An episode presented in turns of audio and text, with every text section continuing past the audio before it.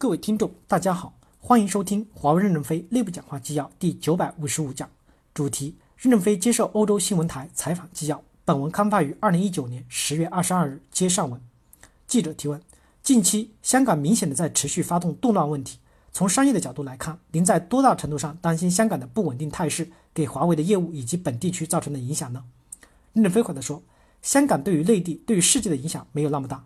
香港实行的是资本主义制度，这与大陆实行的社会主义制度不一样，因此不会影响到不会影响到大陆内部的政治情况的改变。香港人民有依法自由游行、自由发表言论的权利，但是不能自由的去破坏别人的财产、破坏公共财产。如果走向这样的情况，其实就走向了反面，大量中间人员不会跟着你走，就会拖累你。这些动乱的人最终会被社会孤立起来。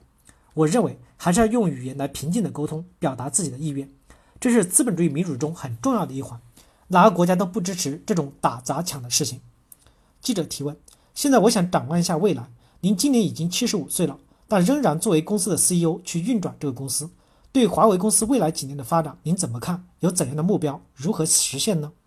任正非回答说：“其实华为公司运转到今天，我已经没有管具体的运作，只是在公司拥有否决权。但是这么多年来，我没有否决过。”公司都在正确的运转着，跟我的年龄没有太大的关系。我现在没多少事干，身体要好，公共关系部就让我给他们打打工，见见记者。过去我不见记者，现在更多时间抽时间见见记者。公司的命运并不系在我个人身上，不用担心公司的持续发展。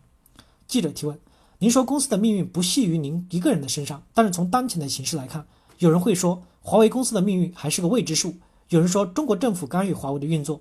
华为在开展间谍活动，华为是不值得信任的。对于这样的批评者，你想说什么呢？任正非回答说：“我不想对他们说什么，他们最好是等待实践的证检验再来看这个问题。”记者提问：“我刚才也提到，您现在已经七十五岁了，仍然在经营这家公司。尽管我认为您把您的公司的作用弱化了，但很明显，这么多年来一您一直是公司的掌舵人，公司很多成功的背后仍然离不开您。未来您个人有何打算？在什么时间您会真正的退出？”任正非回答说：“第一，在我们公司，我自己的权利是受到限制的，有权利也不能随心所欲。第二，华为公司实行的是民主集体决策制度，受制于集体的决定和否决的权利。我个人好像天天都在上班，实际是实际是形式上在上班，并没有直接运作公司，就是上面悬着一个否决权，好像我有权利，但是我没有用过。因此，将来公司任何一个人都可以扮演我这个傀儡的形象，只要他们这样。”这些执行执政者愿意退到我这个位置上，他就变成了一个傀儡，因为我一直在这个位置上。外面看起来我们公司三十年好像没有变，实际上我们下面的人事都在变。我是否存在都不会影响公司的实际运作。记者提问：您还是没有直接回应什么时候退下来的问题。任正非回答说：第一，当我的思维方式有了障碍的时候；第二，美国政府批准我可以退休的时候。现在公司在危机状态，有时候我还需要做一些傀儡，做一做傀儡。出来见一见记者。记者提问：您会不会把自己形容成一个工作狂？因为你已经全身心的投入到这家公司的发展过程中。之前您提到自己没有太多的时间陪子女，也经历过离婚。您是否认为您目前的成功在一定的程度上是牺牲了家庭来实现的？对此，您会不会感到遗憾呢？任正非回答说：这点是有遗憾的，因为早期奋斗时，我到非洲、拉丁美洲一出差就是几个月，回来没几天又走了。那时是为了生存而挣扎。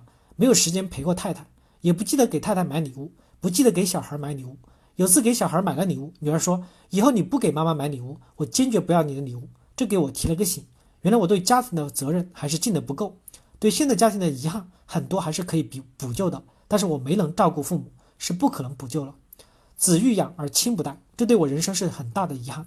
但是每个人都会有遗憾，不是每个人都有完美的人生，后悔也没有用了，只有继续前行。如果公司受到更大的挫折或者崩塌崩溃，这接留下来的遗憾其实要比其他的遗憾更大。现在我们共同努力在划这条船，虽然我年老力衰，也划一划。我年轻时每项运动都参加，叫乱动，但都没有达到过低级运动员的标准，都差一点，这是人生的遗憾。现在运动不动了，身体状况也会有下所下降，我会明智的处理这个问题。社会要放心，我不会把终身献给华为，没有想过。还是要留一点时间去游山玩水的。记者提问：之前您说过，您的子女不具备掌管华为的资质，您觉得谁是可以接替您的合适人选？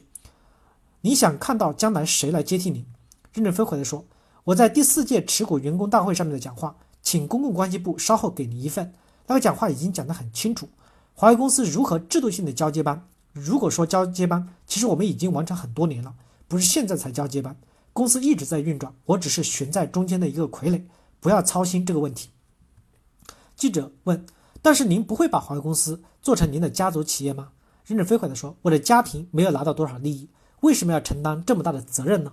将来应该有能人来承担这个责任，从智慧、能力、品德来确定他能不能承担更大的使命，这与我的家庭没有关系。”感谢大家的收听，敬请期待。下一讲内容。